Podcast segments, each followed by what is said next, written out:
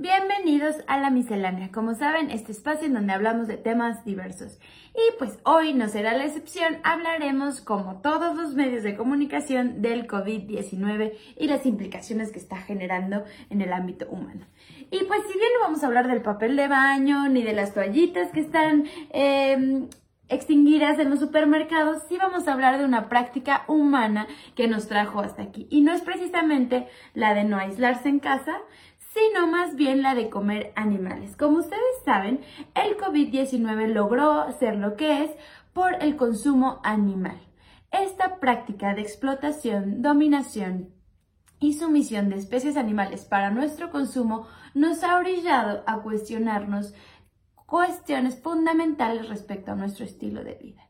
Y es que ahora ya no tiene tanto que ver con que si somos responsables a la hora de salir de casa o de no salir de casa, de no acudir a eventos masivos, sino que la responsabilidad subyace en un nivel mucho más profundo del estilo de vida, que tiene que ver, como lo mencionaba, con el consumo de animales.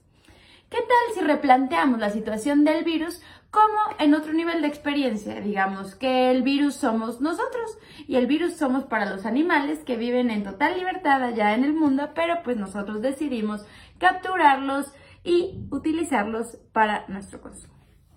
Y bien, esta situación no es la primera vez que sucede, sino que ya tenemos experiencias con otros tipos de gripes como la gripe aviar, como la gripe porcina, como la AH1N1, que hace algunos ayeres también nos puso en jaque a muchos de los mexicanos. Y bien, aunque esta cuestión no es fácil de digerir, es importante señalar ese aspecto de la vida de los humanos, pues es la, que, es la situación que nos ha puesto en donde estamos el día de hoy no tiene que ver con los eventos masivos, no tiene que ver con el consumo en los supermercados, tiene que ver con un consumo del que nadie se quiera hacer políticamente responsable, que es el consumo animal. Si no estamos dispuestos a repensar esta manera de vivir la vida como especie, entonces tendremos que estar dispuestos a tener este tipo de crisis, este tipo de virus y probablemente mucho más fortalecidos, pues como ustedes bien saben, hay especies que no se detienen para aniquilar otras especies. Véannos a nosotros los humanos y ahora somos testigos con este virus. Yo lo pongo en la mesa porque pues es sumamente importante reflexionar al respecto. Gracias por acompañarnos en este espacio.